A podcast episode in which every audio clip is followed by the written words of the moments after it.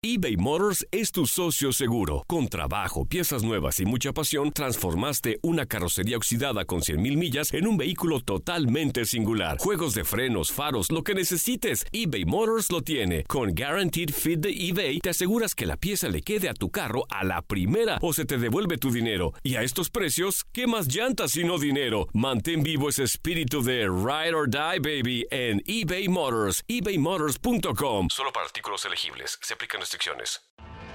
Tienes mucho en tus manos. Pero con solo mover un dedo puedes dar marcha atrás con Pro Trailer Backup Assist disponible. Presentamos la nueva Ford F150 2024. Ya sea que estés trabajando al máximo o divirtiéndote al máximo, esta camioneta te respalda porque está hecha para ser una parte indispensable de tu equipo. Fuerza así de inteligente solo puede ser F150. Construida con orgullo Ford. Fuerza Ford. Aloha mamá. Sorry por responder hasta ahora. Estuve toda la tarde con mi unidad arreglando un helicóptero Black Hawk. Hawái es increíble. Luego te cuento más. Te quiero.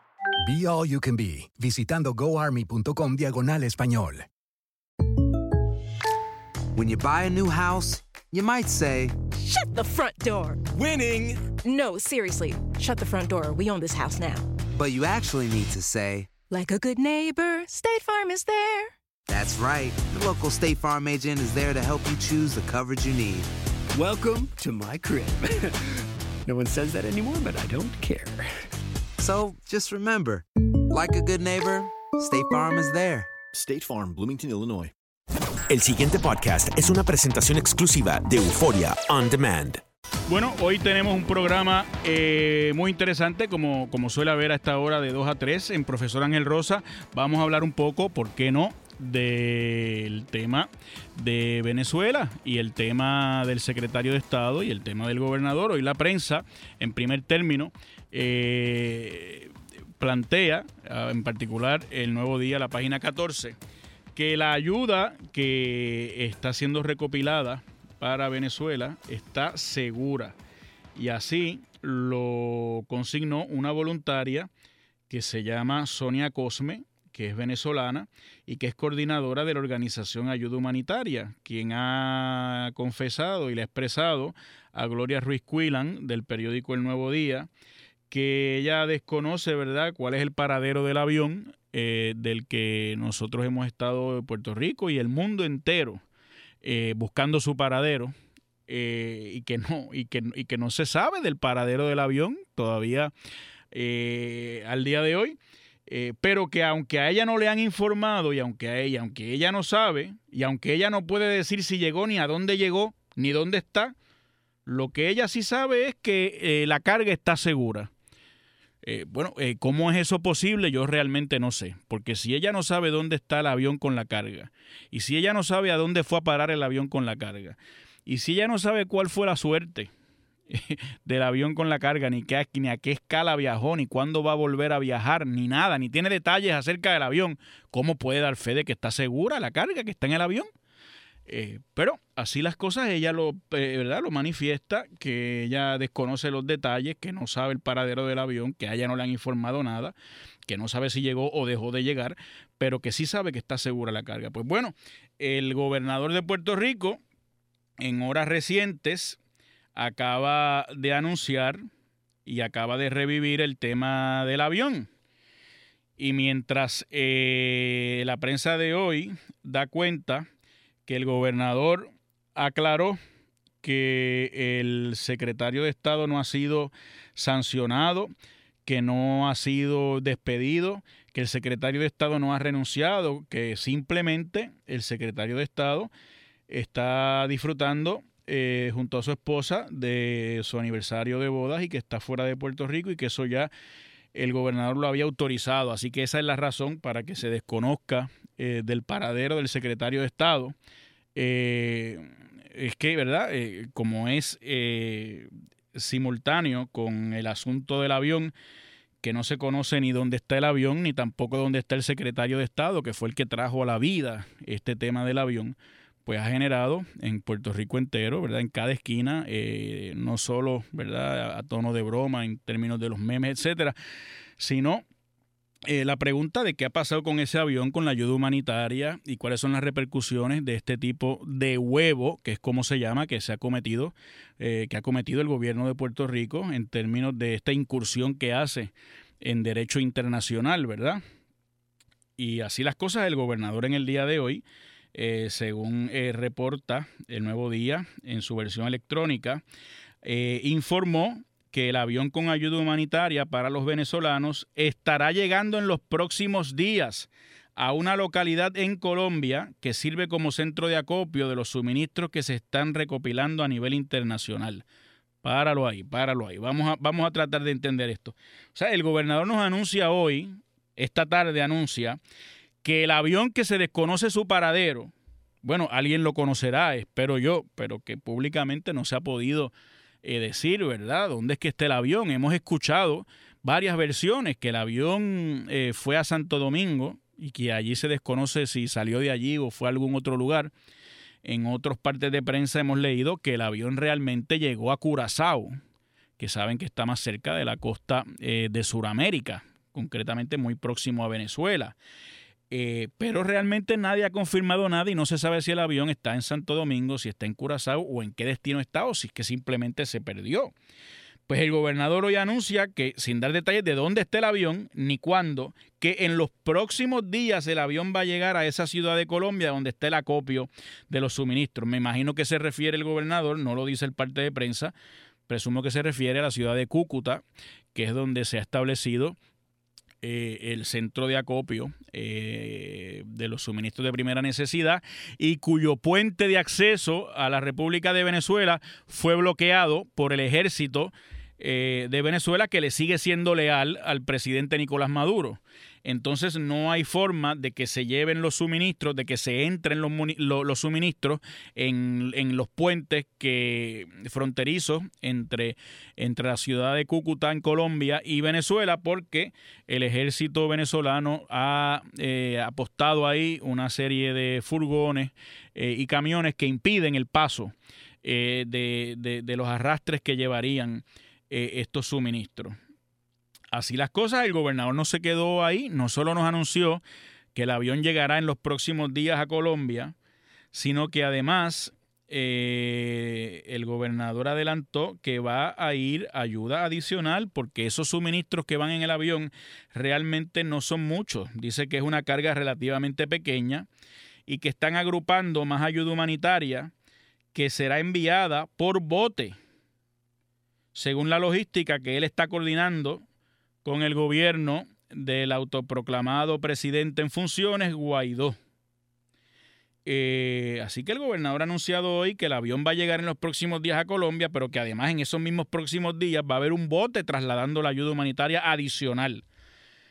Eh, pues bueno, yo espero que el bote no naufrague, yo espero que el bote eh, se conozca, ¿verdad? Cuál es su, cuál va a ser su ruta y cuál va a ser el, eh, la, ruta ¿no? y el destino de, esos, de esos suministros de primera necesidad, porque yo creo que estamos hablando, eh, en definitiva, de las necesidades de un pueblo, de las necesidades de un país. Puerto Rico, no hay duda que siempre colabora con los países hermanos que sufren algún tipo de necesidad. Puerto Rico suele ser siempre, y se le reconoce como tal, generoso en la prestación de ayuda internacional, ya sea porque hay un desastre eh, natural que, de algún modo eh, destroza eh, algunas de nuestras islas vecinas, algún tipo de desastre político, como en este caso, que hay una gran crisis política que atraviesa nuestro hermano país de Venezuela y Puerto Rico siempre es solidario y, y, yo eh, puedo decir, por ejemplo, hasta en el colegio donde estudian mis hijos, eh, se han establecido un centro de acopio para, para presentar ayuda, para, para dar ayuda, para, para dar eh, suministros que oportunamente lleguen a, Venezuela, ¿verdad? Y un poco paliar el hambre, paliar la, la necesidad que pueda haber de, de, determinados bienes de primera necesidad. y en ese sentido, eh, yo creo que eh, en el colegio de mis hijos, como les iba diciendo, por ejemplo, eh, es una actividad vinculada estrechamente con con el gobierno. Es decir, el, el colegio hace el ejercicio de recoger y de pedir, pero parece que es el gobierno el que lo traslada, ya sea en el avión que se desconoce su paradero, y ahora eh, próximamente en el bote que va a salir y que parte de esos suministros pues serán lo que se están recogiendo en el, en el colegio de mis hijos y en tantas otras instituciones a través de Puerto Rico que se han dado la tarea de, solidarizarse con este problema de nuestros hermanos venezolanos que están tan cerca de nosotros, tan cerca de nuestro corazón eh, y que el pueblo siempre se desvive en, en ayudar. Eh, a mí lo que me, lo que me llama la atención es, es, tratar de obtener un eh, de darle un, giro político, partidista, ideológico al tema. O sea, no hay duda en Puerto Rico, no hay duda, que los estándares de políticos que en Puerto Rico nosotros calibramos y cómo los calibramos son muy contrarios a lo que representa Nicolás Maduro en Venezuela. Eso no hay duda. Y sería muy raro eh, los habrá, sí, claro que los habrá. Encontrar puertorriqueños que favorezcan y que estén dispuestos, digamos, a votar, si que, si, que se pudiera votar, por tener un régimen eh, como el que tiene establecido eh, Nicolás Maduro en Venezuela los mores que tienen los puertorriqueños, la cultura política que existe en Puerto Rico, eh, no, no, mira con buenos ojos ese tipo de, régimen, ese tipo de política.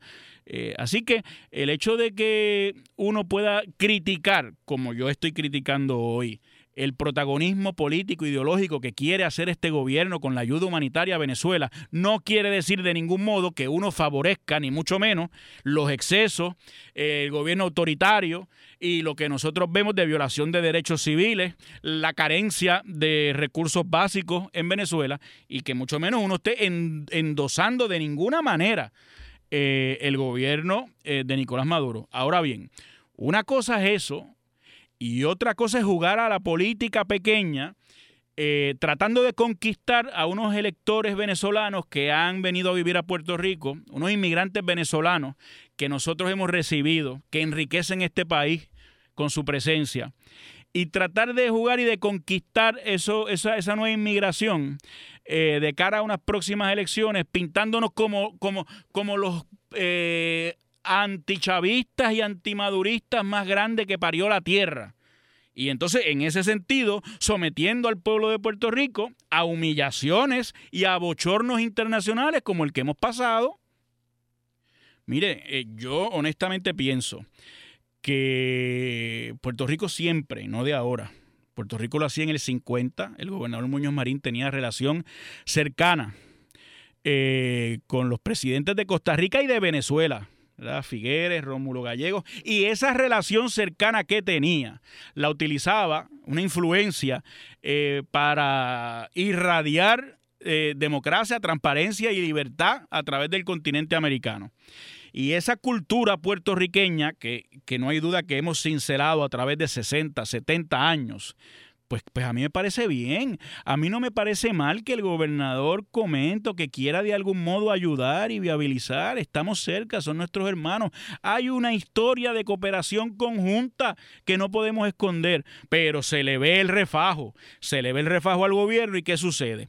Que lo que está pasando es que hay un sector encabezado por el secretario de Estado con un protagonismo sin igual con un protagonismo que no habíamos visto hacía mucho tiempo eh, en este tema de, Venezuela, de los grandes paladines eh, pro democracia, que lo que quieren en el fondo es eh, continuar asustando a la gente con todo lo que no sea la estadidad, porque eso es lo que hay en el fondo.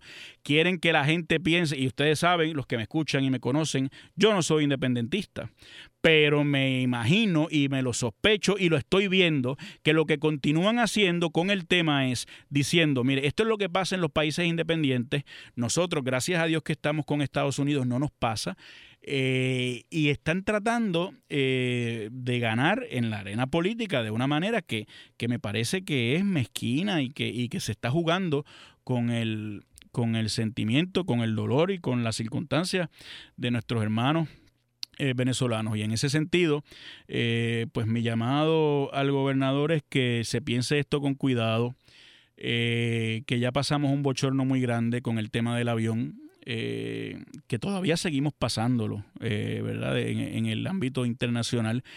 Y se dice hoy que ese avión que no se sabe dónde está, saldrá en los próximos días y llegará a Colombia. pero, pero el gobernador entonces anuncia que también va a salir un barco, que, que ese bote saldrá en los próximos días también.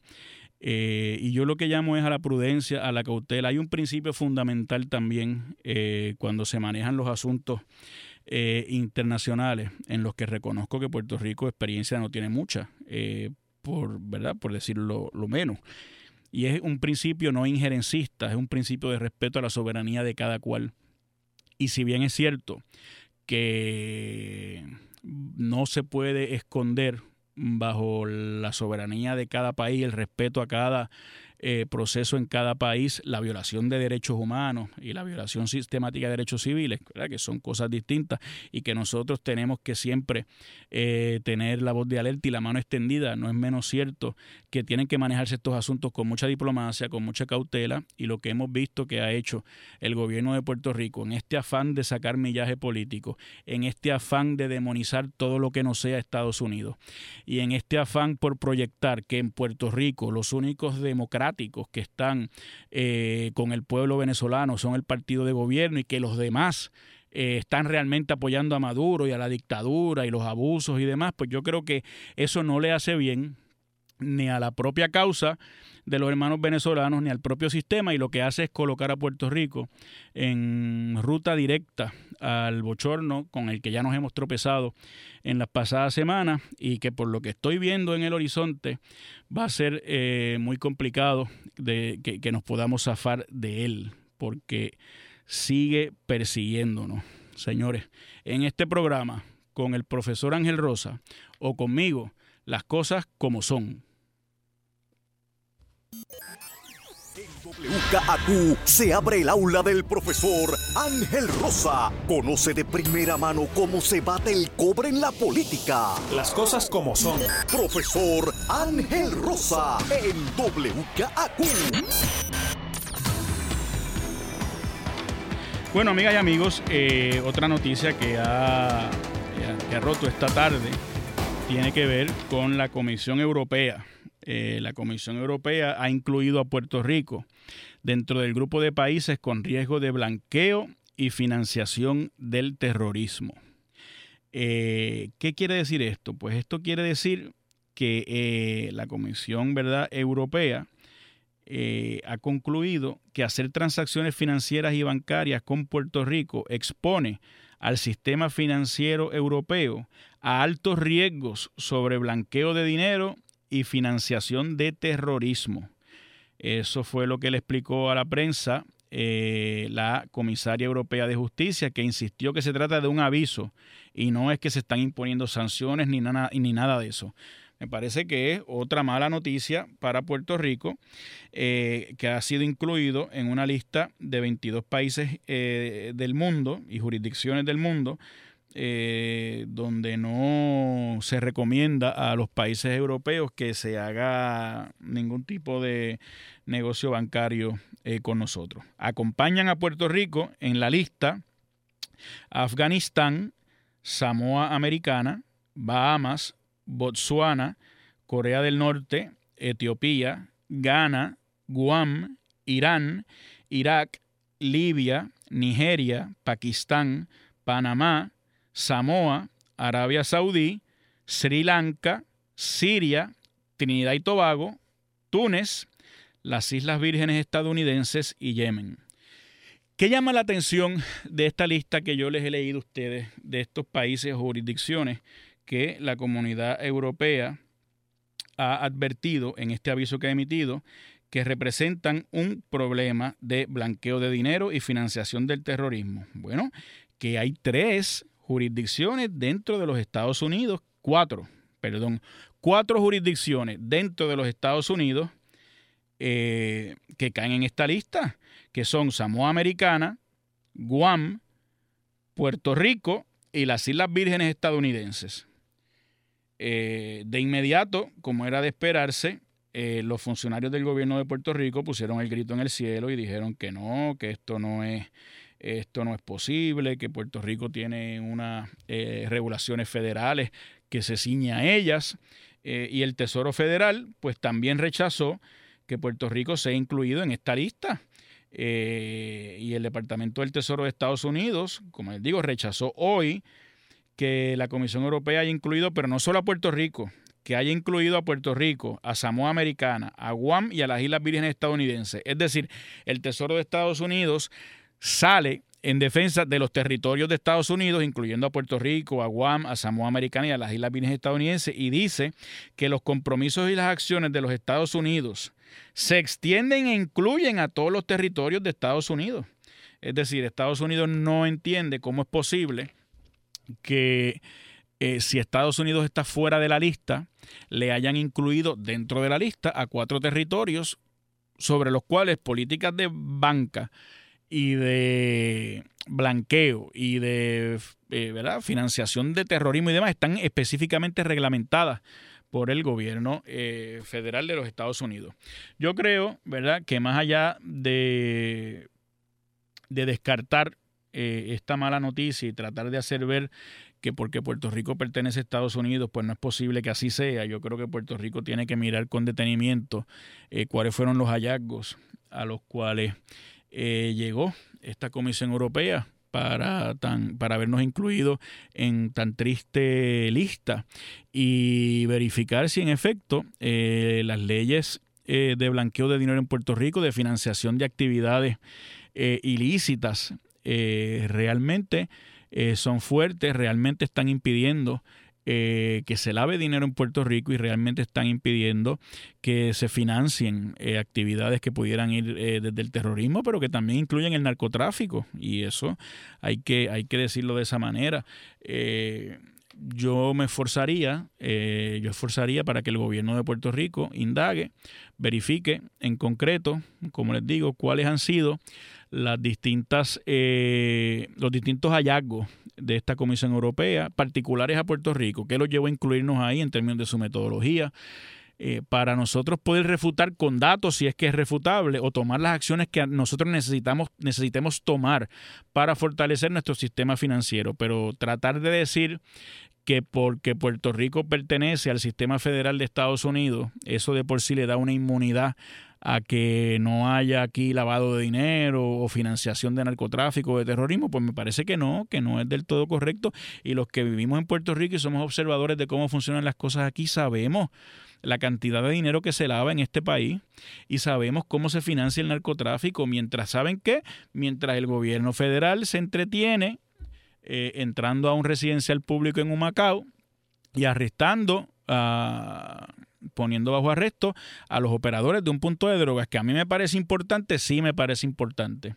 El narcomenudeo se llama. Yo creo que hay que atender el narcomenudeo. Yo creo que hay que arrestar a la gente que viola la ley y yo creo que hay que hacer valer la ley eh, para todos. Pero ¿cuál es el problema? Que hay unas estratas y hay una gente que financia esa operación, que lo sabemos todos, eh, y que no vemos acción en ese sentido. Eh, por eso es que mi, mi planteamiento sería, eh, pues muy bien, es importante que donde haya violencia se arresten a los responsables, que donde haya trasiego de drogas se, se arresten a los responsables, que se persiga el narcomenudeo, pero también el narcotráfico a gran escala, el lavado de dinero a gran escala.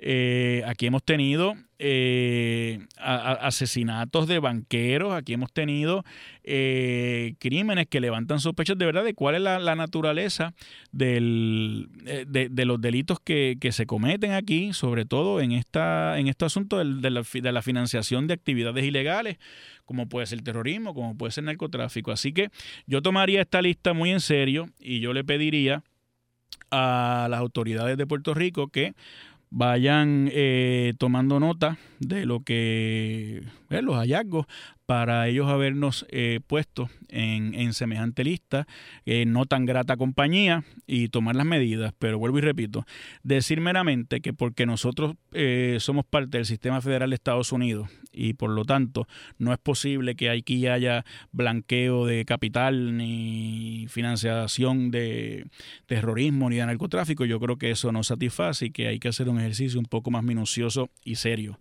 Las cosas como son. El pasado podcast fue una presentación exclusiva de Euphoria On Demand. Para escuchar otros episodios de este y otros podcasts, visítanos en euphoriaondemand.com. Aloha, mamá. ¿Dónde andas? Seguro de compras. Tengo mucho que contarte. Hawái es increíble. He estado de un lado a otro con mi unidad. Todos son súper talentosos. Ya reparamos otro helicóptero Blackhawk y oficialmente formamos nuestro equipo de fútbol. Para la próxima te cuento cómo voy con el surf y me cuentas qué te pareció el podcast que te compartí, ¿ok? Te quiero mucho. Be All You Can Be, visitando goarmy.com diagonal español. Boost Mobile tiene una gran oferta para que aproveches tu reembolso de impuestos al máximo y te mantengas conectado. Al cambiarte a Boost, recibe un 50% de descuento en tu primer mes de datos ilimitados. O, con un plan ilimitado de 40 dólares, llévate un Samsung Galaxy A15 5G por $39.99. Obtén los mejores teléfonos en las redes 5G más grandes del país. Con Boost Mobile, cambiarse es fácil. Solo visita boostmobile.com. Boost Mobile, sin miedo al éxito. Para clientes nuevos y solamente en línea, requiere AroPay. 50% de descuento en el primer mes requiere un plan de 25 dólares al mes. Aplican otras restricciones. Visita boostmobile.com para detalles. La voz, porque la venta para amigos y familiares de JCPenney está de vuelta. Y esta semana tenemos un cupón de 30% extra para que prepares a tu familia y hogar esta Pascua. Estos son ahorros adicionales por encima de nuestros precios bajos. Además, comparte el cupón con quien tú quieras, porque siempre es mejor cuando ahorramos juntos. JCPenney, tallas y estilos para todos. Oferta válida del 11 al 17 de marzo. Aplican exclusiones. Detalles en la tienda jcp.com. Este abril te invitamos a nuestra feria virtual Univisión Contigo rumbo a la universidad. Conéctate virtualmente con representantes de colegios y universidades en la costa este, desde Nueva York a Florida. Aprende sobre ayuda financiera, becas y otros recursos para continuar tu educación. Regístrate para asistir y para la oportunidad de ganar una tableta. Te esperamos en Univisión Contigo rumbo a la universidad del 3 al 9 de abril. Regístrate ya en univision.com diagonal universidad.